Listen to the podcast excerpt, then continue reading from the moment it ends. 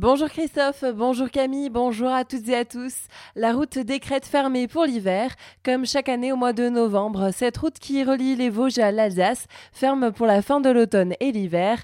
Cette année, la date a été fixée aujourd'hui dès 17h, deux semaines plus tard que l'an dernier. La réserve communale de Colmar présente sur les marchés de Noël, en relation étroite avec le service de police municipal, deux équipes de deux réservistes seront chargées de déambuler à l'intérieur des marchés de Noël, de quoi assurer une présence rassurante pour les visiteurs, les orienter ou encore détecter d'éventuels problèmes et situations inappropriées, mises en place en 2021 pour mener des actions complémentaires lors d'événements majeurs. C'est la première fois que la réserve communale de sécurité civile est présente sur les marché de Noël. Il est d'ailleurs toujours possible pour les habitants de devenir bénévoles en remplissant un formulaire en ligne sur colmar.fr dans la rubrique Participer s'exprimer. Jeudi dernier, lors du conseil municipal de Célestat, une deuxième décision modificative a été apportée au budget primitif 2022 de la ville, une étape qui était obligatoire au vu de la flambée des prix de l'énergie, comme l'explique Philippe de Saint-Quentin, adjoint en charge des finances.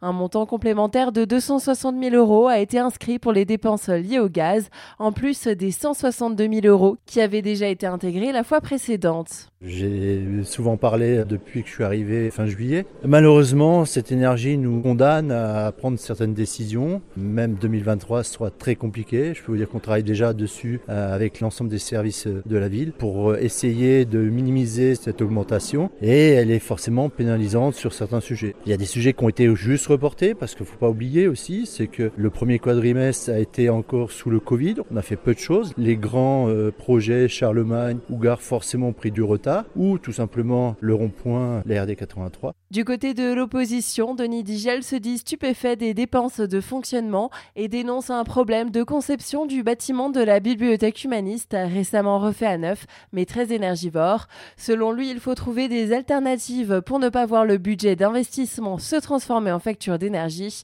Caroline Rice rappelle quant à elle son souhait de davantage de sobriété énergétique depuis 2020, notamment avec une réduction de l'éclairage public. Voitures et poubelles incendiées, insultes et menaces à l'encontre des pompiers.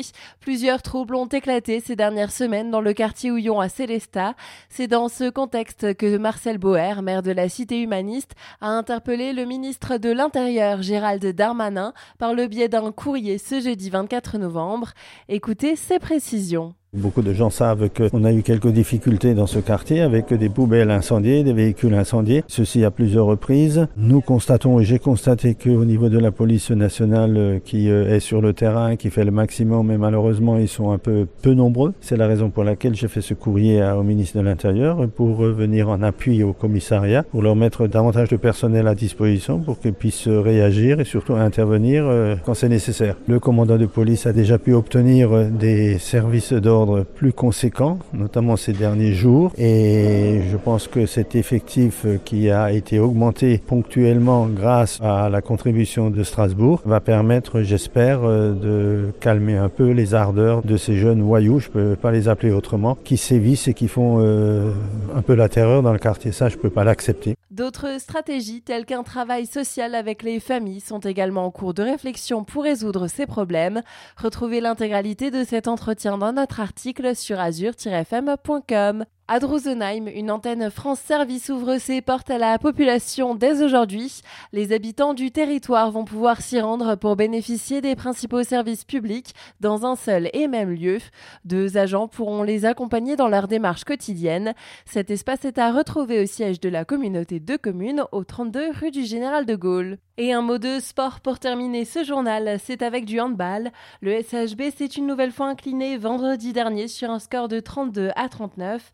C'était face à Istres au centre sportif intercommunal de Célestat. Leur prochain match sera dimanche à Nantes, troisième du championnat. Le coup d'envoi est à 17h.